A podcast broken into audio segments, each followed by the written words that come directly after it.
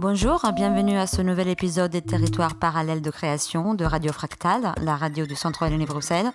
Aujourd'hui, je rencontre Christian Sébi, directeur artistique du GMEM, le Centre national de création musicale, Marseille. Bonjour Christian et merci d'avoir accepté cette interview. Je vous en prie, avec plaisir. Alors, vous avez proposé pour l'ouverture de notre festival de création sonore Interférence une performance avec le compositeur Philippe Foch. Et dans le même cadre, vous présenterez une installation à même le plateau du théâtre qui sera accessible à partir du 19 juillet et qui restera en place jusqu'à la fin du mois d'août. Le projet a pour titre Paysage de propagation et sa particularité est celle d'avoir été imaginé avec des instruments un peu particuliers, des formes en verre conçues par des maîtres verrières du CIRVA, le Centre international du verre et art plastique, qui a son siège également à Marseille. Dans un premier temps, comment l'idée a germé d'exploiter cette matière, le verre, pour ce projet de création sonore? Tout à fait. Euh, Franchement, au départ, je ne travaillais pas. Euh, je n'avais pas l'idée de travailler sur le verre. C'est l'opportunité d'être à Marseille, de découvrir le CIRVA, qui, euh, m'a donné l'idée de, réfléchir à un projet. Et puis, on s'est rencontré avec Isabelle Rier, qui était la directrice à ce moment-là du CIRVA, donc ce Centre international de recherche autour du verre et de la pratique artistique. Et, le, euh, le, le CIRVA travaillait essentiellement avec des plasticiens et des designers. Et ils n'avaient jamais travaillé véritablement avec un, compositeur. Ils ont travaillé avec des, plasticiens qui, prennent en charge le sonore, qui s'occupent du sonore, et, euh, mais jamais vraiment sur, euh, avec un compositeur. Et moi, j'avais développé un, pardon, un projet depuis, depuis très très longtemps. Je, je, travaille sur la question du paysage. J'étais assistant de Luc Ferrari et cette question du paysage, euh, on peut dire que c'est, sans m'obséder, c'est, quelque chose euh, qui, revient toujours. La question de l'espace dans la musique, ça, revient continuellement. Et quand j'ai vu euh, ces, ces, pièces, je me suis dit, tiens, ça pourrait être intéressant de travailler sur la résonance et je, suis vraiment parti sur, euh, une installation, alors j'en ai fait beaucoup d'installations, et parti sur une installation avec des pièces résonantes qui euh, habiteraient comme ça un paysage dans lequel les, les, les personnes pourraient circuler. Donc au départ, c'était vraiment cette idée de, de créer une installation, de faire une installation avec des pièces en verre résonantes et où ces résonances se, conjugueraient les unes avec les autres, mais différemment selon la place de l'auditeur. C'est-à-dire mettre vraiment l'auditeur en tant que sujet euh, qui perçoit euh, son environnement sonore. C'était vraiment l'idée de départ. Et, quand je l'ai proposé, effectivement, Isabelle, elle m'a dit Ah oui, ce serait vraiment génial. Donc, euh, ben, si, on, pouvait t'accueillir en résidence, et c'est formidable parce que euh, les résidences à ce moment-là duraient minimum deux ans, voire plus. Et c'est vraiment la première fois de ma vie, en fait, que je vis un vrai projet expérimental où on peut aller très loin et travailler. Euh, vraiment en, lien avec, avec ces artistes qui sont les souffleurs, qui sont absolument incroyables. Comment s'est passée justement la collaboration euh, avec les maîtres verrés du, du CIRVA J'imagine du coup, en fait, il s'agit, euh, comme vous le dites, d'un travail de longue haleine. Oui, et puis euh, d'autant que lorsqu'on arrive et qu'on est face à ces, à ces artistes, à ces souffleurs, artistes verriers, immédiatement, et quand je suis arrivé, ils m'ont dit, mais bah, quelle forme fait-on? Comment on travaille? Qu'est-ce qu'on fait comme forme? Et je leur ai dit, mais j'en sais rien, moi, puisque je ne suis pas venu pour faire des formes, mais je suis venu pour faire des sons. Et on a commencé pendant les trois premiers jours à, aller chercher des pièces qui étaient cassées, des pièces qui n'étaient pas utilisables par euh, moi, qui étaient mis de côté au rebut par des plasticiens. Et, j'ai commencé à les frotter, à les euh, à taper dessus avec différentes matières. Et c'est ensemble, hein, ça a été vraiment dans, dans un dialogue qu'on a commencé à réfléchir et qu'on a commencé à mettre en place bah, des, tentatives, des expérimentations, des essais. Puis on, a développé, développé petit à petit, et puis c'est est arrivé un peu un, un, langage avec des familles de, pièces en verre. Donc il faut savoir que je voulais aller vraiment à l'essentiel. Donc il n'y a pas de pièces en couleur, elles sont toutes, toutes translucides, transparentes, plutôt translucides, puisque parfois elles sont courbes, donc le, verre donne un peu des déformations euh, qui sont assez drôles. Et il n'y a pas de. Par exemple, il y a un moment, on a essayé de tordre des barres pour voir si ça changeait le son. Ça ne changeait pas du tout. Donc, euh, on, a fait des barres qui sont, euh, qui, qui, sont euh, droites et transparentes. Mais ça donne des pièces qui sont du coup très pures, très, sans, sans forme extravagante. Mais comme chaque geste, chaque souffle des, des souffleurs est, est unique, il y a des pièces qui, sont, qui étaient soi-disant ratées, qui sonnaient très bien, d'autres qui sont très belles mais qui ne sonnent pas du tout. Donc c'était euh, très, ce, dialogue a été absolument incroyable. Il a continué ensuite pendant, pendant deux ans comme ça, euh, jusqu'à aujourd'hui où on continue encore à chercher. Mais les dernières pièces qu'ils ont faites, euh, elles sont vraiment incroyables. Mais malheureusement, de temps en temps, j'en casse. Donc il faut qu'on remette, qu'on retravaille et qu'on redéveloppe. Une question plus technique, est-ce qu'on arrive à transposer une gamme sur une matière comme le verre? Et pour ce faire, si oui, est-ce la maîtrise des techniques de fabrication des maîtres verriers ou celle d'un compositeur à être cruciale Ou les deux euh, connaissances en fait sont indispensables en égale mesure? Alors, euh, ça dépend ce qu'on appelle une gamme. Bien souvent, quand on parle de gamme, on parle de gamme tempérée sur les modèles classiques de la musique occidentale. Là, c'est absolument impossible de maîtriser une hauteur. Si on veut maîtriser une, hauteur, c'est avec du verre, il faut utiliser des dispositifs industriels qui répéteraient toujours la même chose. Ou, euh, bon, il y a les systèmes des verres, par exemple. Vous prenez des verres et puis vous mettez de l'eau dedans. Euh, donc en rajoutant des, des choses que j'utilise pas du tout, moi, puisque l'idée, Enfin, l'idée qui est venue au bout d'un moment en parlant, j'avais, j'avais cette, c'est vraiment cette idée de petite cosmologie euh, un peu dérisoire. Et euh, puisque ces, pièces qui résonnent comme ça, elles, euh, en fait, elles, elles, se mélangent entre elles, elles résonnent, on marche. Et j'aimais, bien imaginer comme ça qu'on volait autour de, de, ces astres comme ça résonnants. Et, l'idée, c'était vraiment que les, les, les souffleurs aillent jusqu'à une certaine dimension et il y, a tout un rythme dans la fabrication des pièces qui, est vraiment incroyable. Et quand ils arrêtent, il y a un moment, c'est euh, leur souffle qui s'arrête. Et pour moi, euh, le son, c'est comme la continuité de leur souffle. C'est la continuité de la matière, de la, de la pièce en verre comme elle est, et la façon particulière et unique qu'elle va avoir de, résonner. Donc quand on, casse une pièce, on, perd un son, forcément. Euh, et, c'est en même temps donc la, continuité de la matière, mais en même temps la continuité de leur humanité. Puisque eux s'arrêtent, il, y a un moment, il y a bon, stop, c'est bon, tac, on, s'arrête, tac, et, d'un seul coup, dans cet arrêt-là, il y a la pièce que l'on voit, la, pièce visible que l'on voit, et ce que l'on ne voit pas, c'est la continuité sonore quand on frappe la pièce, quand on la met en. Donc, quelque part, c'était vraiment. C'est un projet qui, fondamentalement, est sur la question du vivant, puisque même si c'est des mécaniques qui frappent les pièces, en fait, chaque pièce est unique et développe la résonance à un moment de l'arrêt du souffle, de la vitrification euh, du souffle, on peut l'appeler comme ça, de l'être humain qui, qui a réalisé la pièce. Donc je trouve qu'il y a, c'est une notion poétique pour moi qui est un, qui est vraiment importante. Donc, j'ai jamais cherché à faire, à faire une gamme. Après, quand j'ai conjugué les pièces les unes avec les autres, on peut dire que si on prend chaque pièce euh, et le son singulier de chaque pièce, ça crée une gamme.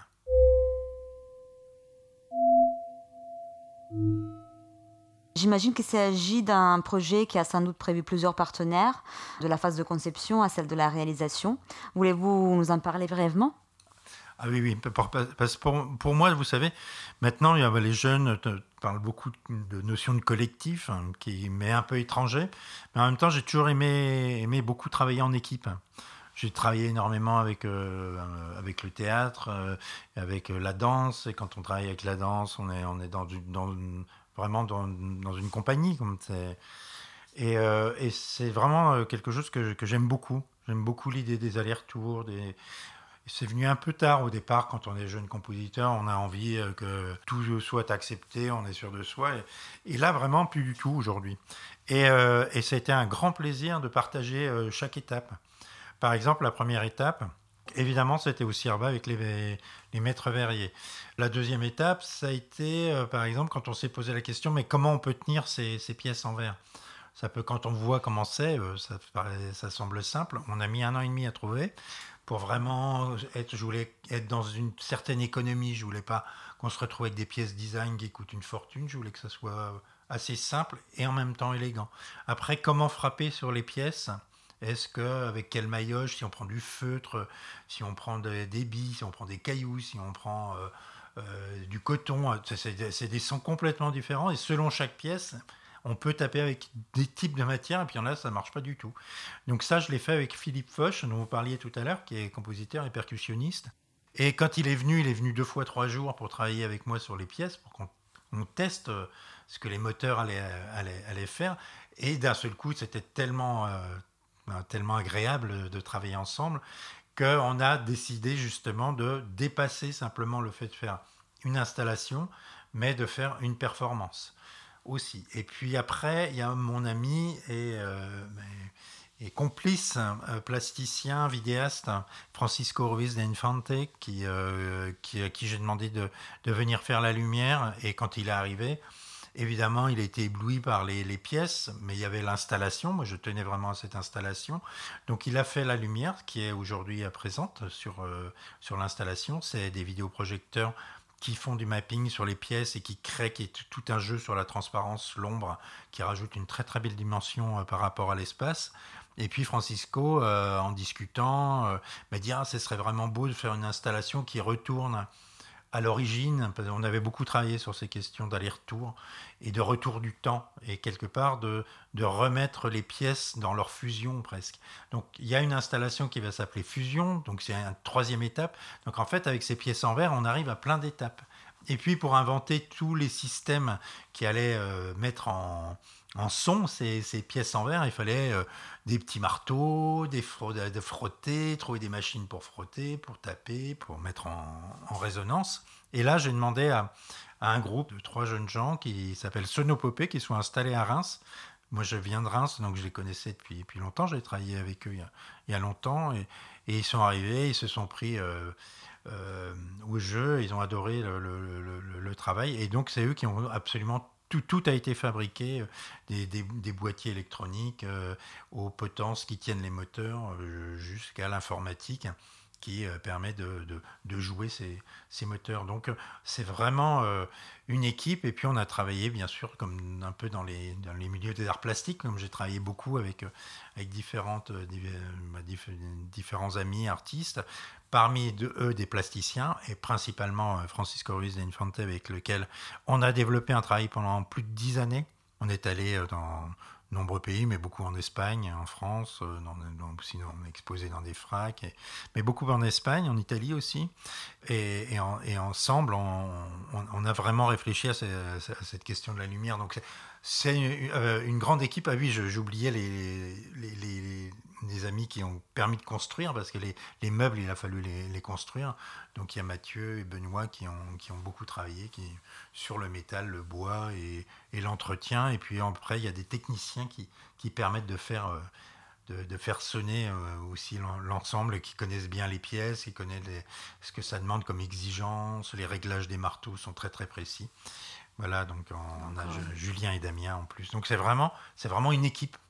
Est-ce que c'est un collectif je ne sais pas, ça serait. Ça le devient presque.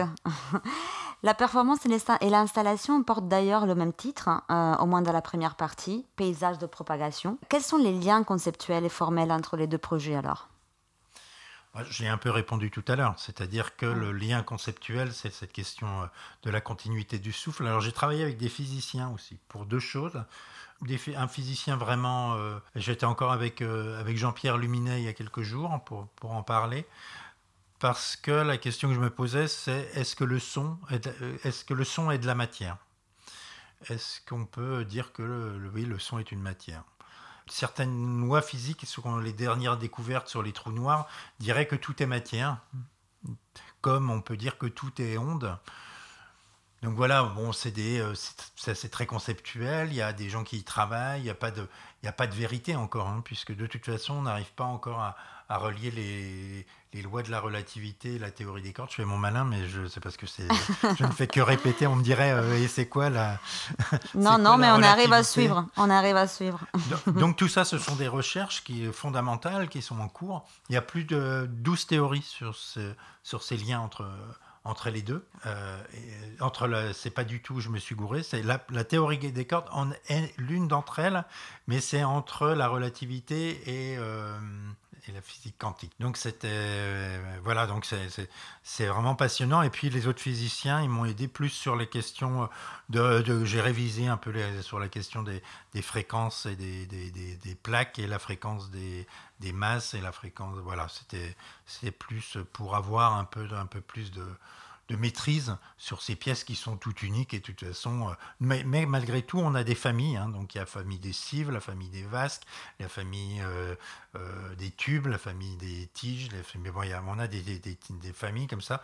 Puis après, il y a des petites nuances avec, avec des bords. Il y en a qui ont des bords, il y en a qui ont des tubes, il y en a qui ont des. Voilà et les différentes familles, du coup, on les retrouve et dans la performance et dans l'installation. Alors, alors oui, voilà, c'était l'idée, c'est que ce sont des pièces résonantes qu'on met dans l'espace et on partage avec le public cette question de la résonance et on met en évidence la question du sujet, l'unicité du sujet dans la perception. Ça, c'est vraiment, c'est la ligne de base. C'était vraiment la, la, la pièce qui s'appelle matrice, celle qui est présentée sous forme d'installation. Ici, c'est vraiment la base. C'est celle qui, qui a nourri toutes les autres expériences, toutes les autres recherches, que ce soit la performance avec Philippe, qui était pour la recherche sur la. Mais du coup, ça rejoint. Sauf qu'on est. La différence, je dirais, c'est qu'avec Philippe, on est dans, un, dans une sorte de, chaudron où on, crée, euh, pour reprendre les, métaphores, le, dans une sorte de fusion dans lequel, qui va vers l'extérieur, mhm. alors que dans l'installation, on est dans, dans une sorte d'espace et on circule à l'intérieur. Donc c'est deux, deux, notions euh, très, très différentes. Alors l'installation a réussi à être exposée lors de la première édition du festival Propagation du GMEM en mai 2021 à Marseille, dans un contexte sanitaire encore marqué par des restrictions. Est-ce que c'est là, du coup, la situation a beaucoup ralenti le projet? Pas vraiment, parce que il y a eu beaucoup de, comment, des, beaucoup de producteurs qui sont venus. Et bon, visiblement, euh, comme c'est un projet qui plaît beaucoup, euh, ça, pour l'instant, ça ne le ralentit pas. Et, j'espère qu'il continuera et qu'il va être sous, sous, de multiples formes. Là, sur les deux ans à venir, il est, euh, il est très convoité. D'accord, donc après son passage estival à Paris, lors duquel il y aura d'autres producteurs en fait qui viendront, ce travail continuera du coup sa tournée en France ou à l'étranger. Ben, j'espère à l'étranger. En France, il y a déjà beaucoup de.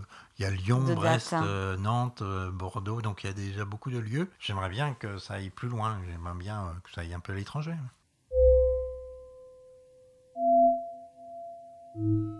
Au final, voulez-vous nous parler brièvement des activités et perspectives du GMEM, même au-delà en fait de paysages de propagation? Le GME, on a énormément de projets. On en a déjà un avec vous, je crois, bientôt d'ailleurs.